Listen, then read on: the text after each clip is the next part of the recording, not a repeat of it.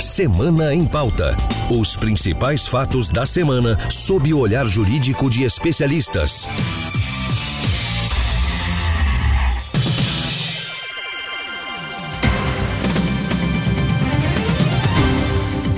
Olá, eu sou Anderson Arcoverde e você acompanha agora o podcast Semana em Pauta com análise jurídica do principal fato da semana. E hoje vamos voltar a falar de vacinação contra a Covid-19. A chegada da variante Delta do coronavírus fez com que as autoridades sanitárias passassem a defender a aplicação de uma terceira dose da vacina como reforço. Muitos países, inclusive o Brasil, ainda nem concluíram a imunização das duas doses e já planejam a aplicação da terceira. Por outro lado, a OMS, a Organização Mundial de Saúde, tem feito um apelo às nações mais ricas para que esperem que pelo menos 10% das pessoas de todo o planeta recebam as duas doses da vacina. Será esse o início de uma nova corrida pelo imunizante? E até que ponto uma terceira dose pode dar mais proteção contra essa variante Delta? Vamos saber também como pode ficar a situação aqui no Brasil. E para falar de todas essas questões, eu recebo aqui no Semana em Pauta a doutora Jona Dark Silva, médica e infectologista. Doutora Jona Dark, muito obrigado pela participação. Eu que agradeço. Na outra linha, lembrando que nossas entrevistas são feitas por telefone por causa da pandemia, eu tenho a doutora Mainara Barbosa, advogada pós-graduando em Direito Médico e de Saúde. Doutora Mainara, muito obrigado, viu? Eu que agradeço, é um prazer estar aqui com vocês. E comigo aqui no estúdio para conduzir este bate-papo eu tenho a participação de Marcela Luiza, editora do Giro pelos Tribunais e de outros programas da Rádio Justiça. Tudo bem, Marcela? Tudo certo, Anderson. Olá, doutora Joana e doutora Mainara.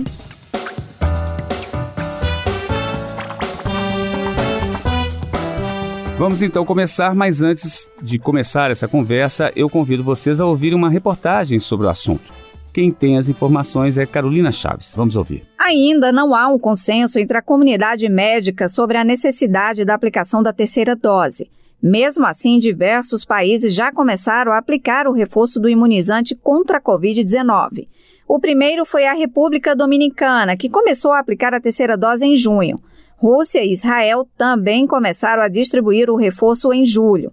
Outra questão que ainda não é consenso é o prazo para aplicação do reforço e qual imunizante usar. Alguns países decidiram aplicar a terceira dose em quem foi imunizado há quatro meses. Outros escolheram prazo menor, de três meses.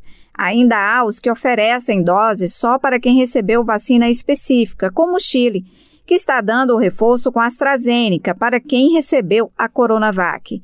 E enquanto os países mais ricos não definem critérios sobre a questão, a OMS, Organização Mundial de Saúde, tenta evitar um atraso ainda maior na vacinação em nações mais pobres. A organização fez um apelo para que a comunidade internacional espere que os países alcancem pelo menos 10% de sua população imunizada antes de aplicar uma terceira dose. Pelo menos por enquanto, o pedido vem sendo ignorado. Rádio Justiça de Brasília, Carolina Chaves. Bem, doutora Jonadá, aqui como a gente viu aí na reportagem, não existe um consenso né, sobre essa questão. A gente tem alguma coisa já de concreto a respeito dessa situação? É, o que, que acontece? Com relação à terceira dose, é, é controverso ainda, mas pra, a gente sabe que a titulação de anticorpos ela cai muito é, com o tempo. E aquelas pessoas que vacinaram lá no início, muitas já têm uma, uma quantidade baixa de anticorpos e a possibilidade de reinfecção. Então, uma terceira dose para as pessoas mais vulneráveis e para aqueles que se expõem mais, como profissional de saúde, por exemplo, que acaba recebendo uma carga viral maior, é, seria bastante interessante. Mas claro que é extremamente importante que o mundo se imunize, né? Tem países ricos que acabaram desperdiçando vacinas, jogando fora vacinas, enquanto uma boa parte do mundo não está imunizada ainda. Por exemplo, o caso do próprio Brasil, né? A gente, para chegar à imunidade de rebanho, falta muito ainda. Então, ainda tem muito vulnerável dos dois lados. Então, é um tema bastante controverso. Bom, doutora Joana Dark, a gente percebe que cada país tem adotado um critério diferente para aplicar a terceira dose, inclusive em relação à marca do imunizante, né? Alguma vacina uhum. teria mais necessidade de uma terceira dose do que as outras? A gente sabe que é, algumas vacinas, né, com as tecnologias antigas é, e a eficácia reduzida, né, menor, É, alguns países nem estão aceitando por causa disso. Para a situação emergencial de sair da questão de pandemia, todos os imunizantes são essenciais, eles são, são bons, mas a gente sabe que é, quanto maior a eficácia, melhor, né, para proteção e para chegar mais rápido à imunidade de rebanho. Mas diante do que se vive em alguns países e as questões de tecnologia e dificuldade de se aplicar a vacina, é, para sair da pandemia, o ideal era que a gente utilizasse aquele que estivesse ao nosso alcance. E do ponto de vista jurídico, doutora Mainara, algum governo ele pode ser obrigado a adotar uma terceira dose para uma determinada vacina se o laboratório apresentar um estudo afirmando que ela é necessária? Bom, então, a questão que a gente tem que observar é que depende se o laboratório possui um contrato ou alguma vinculação com esse determinado país. Porque aí a gente teria que analisar as cláusulas desse contrato e ver qual lei que está regendo esse instrumento. Por exemplo, aqui no caso do Brasil, com a Pfizer, a lei que rege o, o contrato é lá do estado de Nova York e dos Estados Unidos. Então, assim, cabe cada governo avaliar o estudo científico levantado pelo laboratório e as cláusulas contratuais com esse laboratório para então embasar suas decisões com seus órgãos de saúde. Só que, apesar destes contratos, a gente tem que lembrar que todo país possui autonomia para poder decidir de acordo com o seu governo, então seu povo, né? Aqui no Brasil, é, o nosso órgão regulatório é a Anvisa. Ele recebeu, ele recebeu essa demanda de estudo no mês passado, tanto da Pfizer quanto da AstraZeneca, para a terceira dose, né? E ambos os laboratórios já estão fazendo esses estudos com voluntários, então agora cabe ao órgão né, da Anvisa decidir como que vai ser essa dose de reforço, com base nos estudos, e também se, se será possível ou não determinando é, por conta desse estudo, né? Por falar em autonomia, doutora Mainara, o Ministério da Saúde já anunciou que vai aplicar a terceira dose em alguns casos, né? Mas já tem governadores, pelo menos no início, que se mostraram resistentes. Eles podem se recusar nesse caso ou eles seriam obrigados a cumprir o Plano Nacional de Imunização? Então, o que a gente deve observar é a nossa Constituição Federal. Pelo artigo 196, é, a gente tem a saúde garantida para todos, sendo responsabilidade do Estado. Esse artigo a gente fala que ele é uma norma de caráter programática, que ela vincula o órgão público a respeitá-la e deve ser seguido, né? A saúde acima de tudo. Então, quando se fala em Estado, a gente tem que ver que a responsabilização é conjunta tanto da União, quanto do Estado, quanto dos municípios. No caso da vacina, o que a gente viu no início, né, foi uma resistência e briga entre os poderes, com algumas recusas de vacinação. Só que a gente tem que ter uma visão que o Brasil ele é um país federativo. Então tem uma separação para poder facilitar o comando, só que mesmo assim todos os estados e os governadores, consequentemente, né, eles têm a submissão à Constituição Federal. Então, por mais que um local se negue a seguir o Plano Nacional de Imunização, é possível adentrar judicialmente, por exemplo, com o Ministério Público, né, para requerer que prevaleça a norma constitucional, para que o direito à saúde seja observado acima de outros interesses, principalmente porque é uma saúde geral da população e não de uma pessoa só, né? Poderia dizer que essa questão, doutora Mainara, entra inclusive naquela questão que já foi decidida pelo Supremo quando julgou aquelas competências para combater a pandemia, que a União teria uma, uma competência um pouco mais abrangente e os estados e municípios com questões mais locais, seria isso? Então, é, esse tema é bem polêmico, né, porque já chegou até o Supremo várias vezes, só que a gente do direito da saúde, a gente observa muito isso, porque sempre tem essa responsabilização conjunta, né, dos três poderes, só que a lei maior é sempre a Constituição, e depois a União, é como se fosse um embarcando o outro, né. O município, por exemplo, tem a capacidade e o poder de fazer o seu plano de imunização, dependendo da quantidade de vacinas e tudo mais, só que eles têm que seguir a regra geral da União, que é o plano de imunização é, por exemplo, né, que a gente teve primeiro os idosos, profissionais da saúde. Então, o município não poderia quebrar esse plano de geral da União. Então, é, é como se fossem essas questões mesmo que já foram decididas pelo Supremo. Trocando em miúdos, os termos jurídicos explicados na linguagem do dia a dia.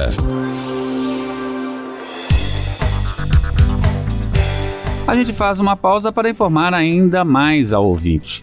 Como vocês já sabem, o nosso quadro Trocando em Miúdos tem o objetivo de traduzir o chamado juridiquês, aqueles termos usados por juízes e advogados que muitas vezes a gente não consegue entender. Eu percebi que a doutora Mainara usou há pouco a expressão norma programática. Para explicar melhor aos nossos ouvintes, eu gostaria de pedir agora a ajuda da consultora jurídica da Rádio Justiça, doutora Thais Faria. Doutora, o que é uma norma programática? Anderson, normas programáticas são metas estabelecidas pela Constituição que devem ser alcançadas pelo Estado por meio de políticas públicas e leis. Vamos ouvir então a expressão usada pela doutora Mainara para a gente ver mais ou menos o contexto em que ela foi aplicada. Pelo artigo 196, é, a gente tem a saúde garantida para todos, sendo responsabilidade do Estado. Esse artigo a gente fala que ele é uma norma de caráter programática. Bom, norma de caráter programático. A saúde, então, é uma norma de caráter programático. Então, significa o quê? Significa que a saúde, o, o governo tem que se programar para poder garantir que todos tenham saúde? Seria isso? Seria isso. A Constituição Federal traz a saúde como um direito fundamental, um direito social, e, e, é uma norma de caráter programático, esse direito à saúde. Então, o Estado deve promover políticas públicas priorizando o direito à saúde. Ok, muito obrigado pela participação, doutora. Eu que agradeço, Anderson. Trocando em miúdos os termos jurídicos explicados na linguagem do dia a dia.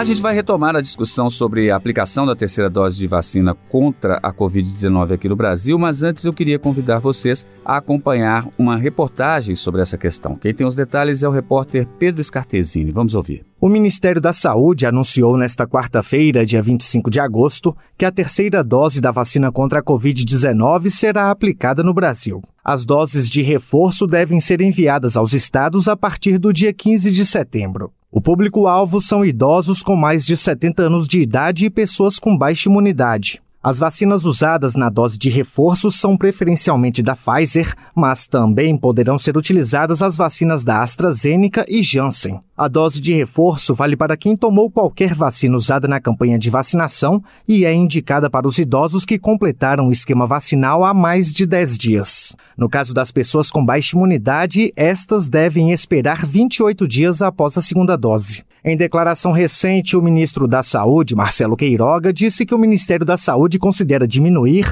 a partir de setembro, o intervalo entre as doses da vacina Pfizer. Segundo estimativas do governo, todos os brasileiros irão receber a primeira dose da vacina até o fim do próximo mês. Rádio Justiça, de Brasília, Pedro Scartesini. Então, doutora Jonadá, que a gente ouviu aí na reportagem que o Ministério da Saúde já anunciou a aplicação da terceira dose para quem tem mais de 70 anos ou baixa imunidade, e essa dose será aplicada já a partir do mês que vem. É, a senhora já adiantou no, no, início do programa mais ou menos os critérios, né, os grupos que precisam, mas assim, exatamente o que é levado em conta quando se define uma questão, né, um grupo prioritário como esse? Desde o início da pandemia, o que mais é, preocupou foi a questão da mortalidade, né? o número de pessoas graves que eram hospitalizadas e o número de óbito. Então, é, e as análises que foram feitas ao longo do período, a gente foi vendo quais eram as pessoas vulneráveis, quais eram as pessoas mais frágeis nesse contexto, né? Inclusive, o critério de imunização se começou lá desde o início pelo idoso, o imunossuprimido veio depois, por outras questões, né? O imunossuprimido, por exemplo, para você é, produzir suas defesas, você precisa ter imunidade. Então, é, quem usa corticóide, quem tem câncer, usa alguns fármacos que diminuem a sua imunidade. Então, essas pessoas, elas vacinam, mas elas precisam de mais reforço. Isso já acontece com outras vacinas que a gente utiliza. O imunossuprimido, ele tem mais doses para poder chegar atingir a quantidade de anticorpos que vai ser protetora. É, no caso da Covid, a gente sabe que desde o início da pandemia, os idosos eram mais vulneráveis. E no Brasil, inclusive, até com a nova variante, a gente já está vendo um aumento dessas pessoas de hospitalização e de mortalidade nessa faixa etária. Então, o critério utilizado é o critério é, epidemiológico, né, de acordo com, com, com as características do vírus em cada país.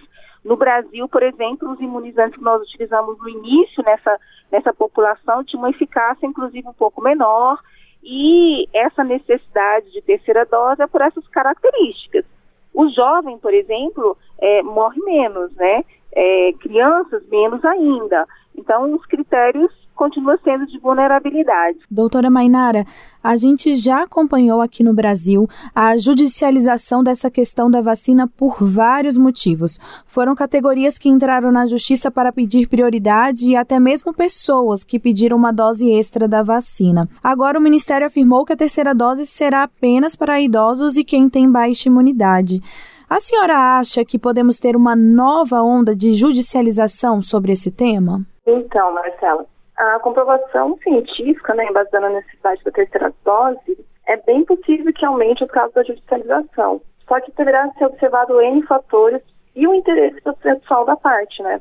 Um caso que a gente teve de exemplo foi uma ação lá em Minas Gerais, que o idoso requereu né, a terceira dose, foi deferida em primeiro momento, só que posteriormente a tutela foi cassada, né?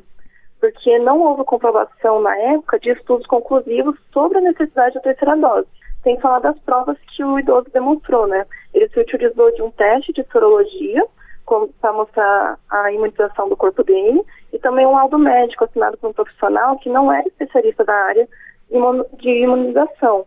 Então, com isso, o desembargador cassou essa liminar e não foi dada a terceira dose para ele.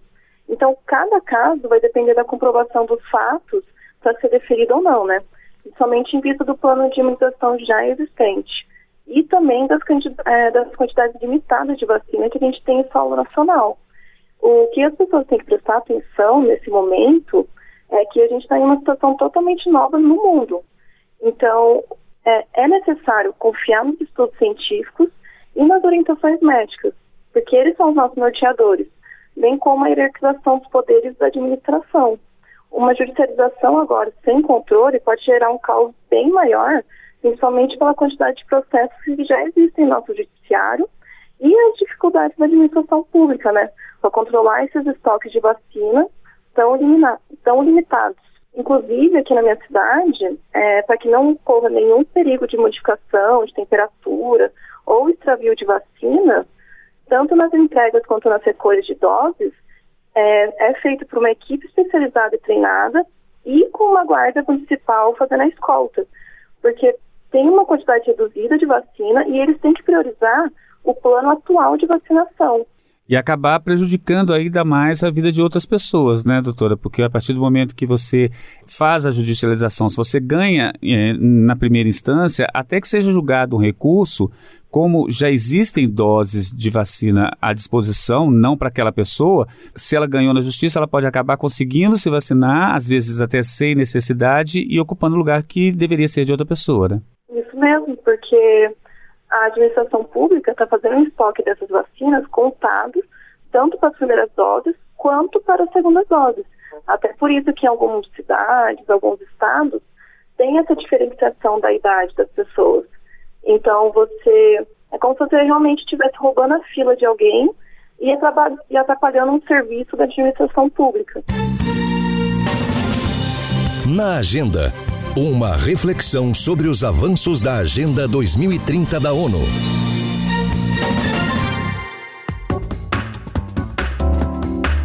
Está na hora de falar da Agenda 2030. Ela é um plano das Nações Unidas com metas de desenvolvimento sustentável. E desde o ano passado, uma resolução assinada pelo presidente do Supremo Tribunal Federal, ministro Luiz Fux, determina a aproximação da Corte a essa agenda. Por isso, no fim do nosso programa, a gente sempre faz uma análise do tema debatido no contexto da Agenda 2030. E o objetivo relacionado ao tema de hoje é o objetivo 3, que fala de saúde e bem-estar. Especificamente, a meta 3.8, que fala do acesso a vacinas. O repórter Fábio Ruas tem os detalhes dessa meta e vai contar para a gente. Vamos acompanhar. A meta 3 da Agenda 2030 da ONU prevê aos países das Nações Unidas assegurar uma vida saudável e promover o bem-estar para todos em todas as idades. O item 8 da meta 3 prevê atingir a cobertura universal de saúde, incluindo a proteção do risco financeiro, o acesso a serviços de saúde essenciais de qualidade e o acesso a medicamentos e vacinas essenciais seguros, eficazes, de qualidade e a preços acessíveis para todos. É neste contexto que o uso da terceira dose da vacina contra o coronavírus para aumentar a imunidade das populações dos países desenvolvidos é questionado. Qual o efeito prático da imunização em escala global diante do fato de que muitos países pobres ainda estão aplicando a primeira dose? Os especialistas ainda não têm essa resposta. No início deste mês, os países europeus e os Estados Unidos rejeitaram a proposta da Organização Mundial da Saúde de priorizar agora a vacinação dos países pobres até que todos tenham pelo menos 10% da população imunizada. Isso porque as principais potências econômicas monopolizaram até agora 80% das doses. Segundo dados das Nações Unidas, nos países desenvolvidos, 51,5% da população já foi vacinada e nos países pobres, apenas 1,36%. Rádio Justiça. De Brasília, Fábio Ruas. Pois é, doutora Joana Dark, é, a gente viu aí esses números apresentados pelo repórter Fábio Ruas e eu lembro que um dos argumentos que já foram apresentados nessa discussão sobre a terceira dose é de que mais eficiente do que aplicar o reforço à população de um país seria ampliar o número de pessoas vacinadas em todo o planeta porque assim a gente reduziria as chances de novas variantes do vírus, uhum. como foi essa variante Delta. A senhora concorda com esse argumento? Isso é verdade? Então, a gente sempre fala que a gente precisa chegar à chamada imunidade de rebanho por meio da vacina, né? Que aí você vai frear essa circulação viral, tem a questão de o retorno à normalidade, reabertura de, de toda a questão é, é, comercial, econômica, né, que seria 70% pelo menos da população toda imunizada. Então, se eu começo a fazer uma terceira dose sem ter chegado nessa, nessa pelo menos um número é, razoável de imunizados no país, a gente pode ter um problema, né? Se eu conseguir garantir os dois, aí tudo bem, né? Tanto é, é, vacinar o maior número de pessoas, a maior, maior velocidade possível para chegarmos à imunidade de rebanho e também não deixar em risco aqueles mais vulneráveis, isso é o ideal. Porque a gente tem visto que é, começou a aumentar, por exemplo, o número de hospitalizações e óbitos em pessoas idosas. Então a gente tem que rever isso. A gente não pode é, também é, é, prejudicar os mais frágeis, né? E, e, um dos pilares com relação ao programa de imunização é justamente a proteção dessa população que tem mais risco. Então, assim, com certeza, se tiver diminuição de doses, se for prejudicar a questão da imunidade de rebanho, é um risco enorme. A gente teria que fazer os dois, as duas ações, né?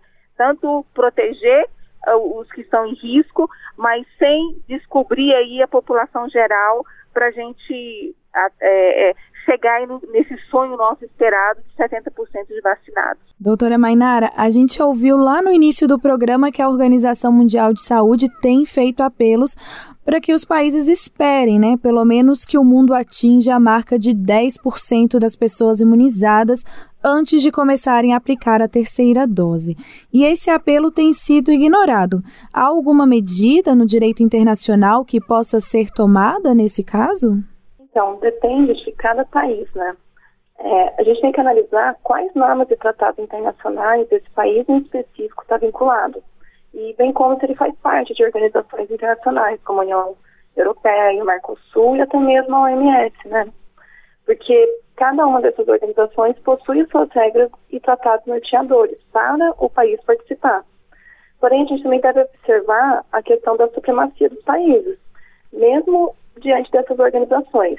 Não tem como obrigar um país a realizar determinada demanda, mas é possível que as organizações e os demais países se movam a fim de atingir o interesse em comum, né?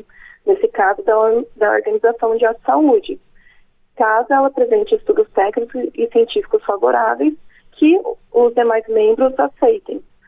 Mas em nível internacional, que eu vejo, né, no campo da vacinação, o que pode vir é uma represária dos países, como uma proibição de entrada de, em certos países, ou umas punições no mercado, que pode forçar o governo a adotar as medidas que outros países já estejam tomando, ou então algumas punições em níveis de tribunais internacionais, né? Buscando aí uma punição mais específica pelo descumprimento dos tratados internacionais que esse país é signatário. Nessa questão dessas medidas restritivas, doutora, com relação à entrada de turistas e tudo, isso não acaba também, de certa forma, beneficiando aqueles países mais ricos que têm mais acesso à vacina e que, por isso, acabam aplicando a terceira dose? É uma questão bem interessante, porque se a gente parar para perceber e notar, né, é, a Coronavac, que é uma vacina que está sendo aplicada em grande escala aqui na região sul, né, do mundo, não está sendo aceita pelos países do norte e aí, eles acabam se beneficiando disso porque com isso faz com que os seus laboratórios é, sejam mais procurados, né? A Pfizer, a AstraZeneca, e com isso acaba beneficiando os países do, do norte, né? Principalmente na questão capitalista, e acaba fazendo com que os países do sul sejam prejudicados porque eles não conseguem buscar a compra dessas vacinas mais caras e com isso também faz com que as pessoas sejam barradas internacionalmente, né? Bem, gente, infelizmente o nosso programa está chegando ao fim, mas semana que vem tem mais fatos importantes. Portanto, já temos um novo encontro marcado aqui no Semana em Pauta. Eu sou Anderson Arcoverde e quero agradecer a doutora Jona Dark Silva pela participação. Obrigado, doutora. Eu que agradeço aí a oportunidade, espero ter colaborado aí com as informações. Obrigada. Meus agradecimentos também à doutora Mainara Barbosa. Muito obrigada a todos, foi muito glorificante participar desse evento hoje. E mais uma vez, obrigado por essa parceria, Marcela Luiza. Eu que agradeço, Anderson. Gente, o programa Semana em Pauta é um podcast da Rádio Justiça, com a produção de Ana Cláudia Possati e trabalhos técnicos de Daniel Leite, Secretaria de Comunicação Social, Supremo Tribunal Federal.